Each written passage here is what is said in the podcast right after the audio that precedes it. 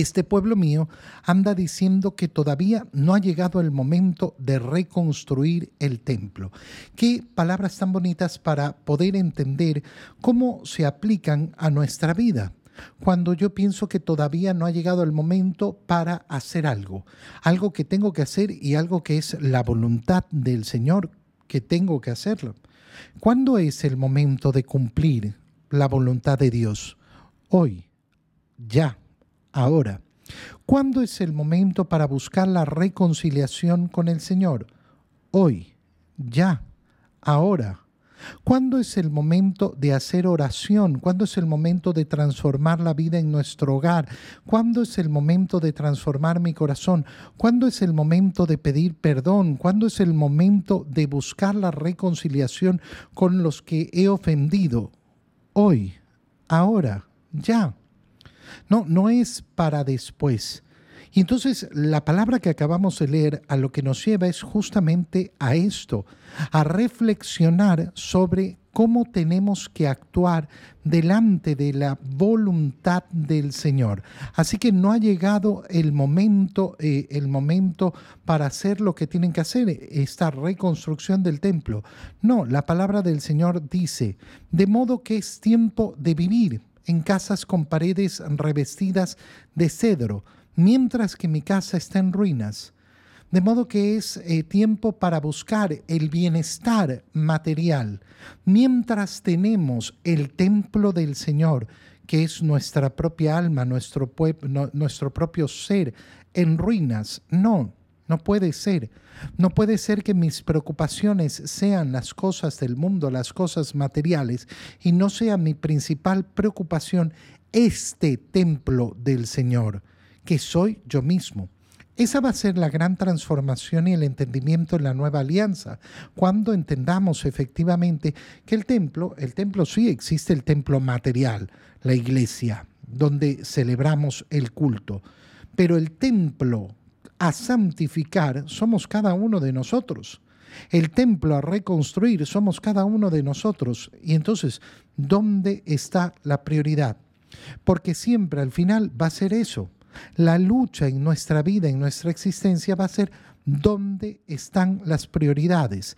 De modo que ahorita eh, están, eh, están eh, viviendo ustedes tranquilamente con paredes revestidas de cedro, pero dejando en ruina aquello que debería ser su prioridad.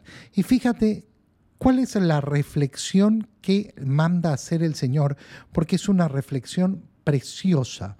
Reflexionen sobre su situación. Han sembrado mucho, pero cosechado poco. Han comido, pero siguen con hambre. Han bebido, pero siguen con sed se han vestido, pero siguen con frío, y los que trabajaron a sueldo echaron su salario en una bolsa rota. ¿Qué está diciendo el Señor? Esta es la situación de nuestra, de nuestra vida. Puede ser que efectivamente en una siembra hayamos sacado mucho. ¿Es suficiente para toda la vida? Yo puedo sembrar una sola vez y decir, ok, listo, eh, eh, tengo todo lo que necesito para el resto de la existencia. No, Siempre voy a tener que levantarme a volver a trabajar, a volver a hacer, a volver a realizar las mismas cosas. Eh, todos los días tengo que cocinar la comida que voy a comer hoy. Todos los días tengo que luchar por las mismas cosas, todos los días tengo que repetir muchas acciones porque no basta con realizarlas una sola vez. Eh, eh, hay personas que dicen, ay, ¿de qué sirve eh, lavar los platos a cada rato si los vamos a volver a ensuciar? Sí, puedes pensar así, pero es una forma tonta de pensar. Resulta que todos los días tengo que lavar los platos. Resulta que la ropa sucia tengo que lavarla para ponérmela de nuevo. Resulta que los dientes no basta con que me los lave una vez en la vida. Todos los días voy a estar repitiendo las mismas acciones. Todos los, todos los días sigo con las mismas luchas. ¿Cuándo se van a terminar? Nunca. Durante esta vida, nunca, nunca se van a terminar las luchas. Cuando uno tiene la idea de que van a terminar, yo lo único que quiero es paz y tranquilidad. Esta es la forma en que, en que lo expresan tantas, eh, tantas personas. ¿Qué es lo que están diciendo? No quiero más lucha. No quiero tener que repetir las mismas acciones una y otra vez. No quiero una existencia que parece repetitiva y casi sin sentido, pero esa es la existencia. Esa es la vida humana. Reflexionen sobre esto, nos dice el Señor. Reflexionen pues sobre su situación. Suban al monte, traigan madera y construyan el templo para que pueda yo estar satisfecho y mostrar en él mi gloria. ¿Qué está diciendo? Oye, lo más importante que tenemos que hacer en nuestra vida es procurar la gloria de Dios. Ahí es donde está el verdadero sentido de mi existencia.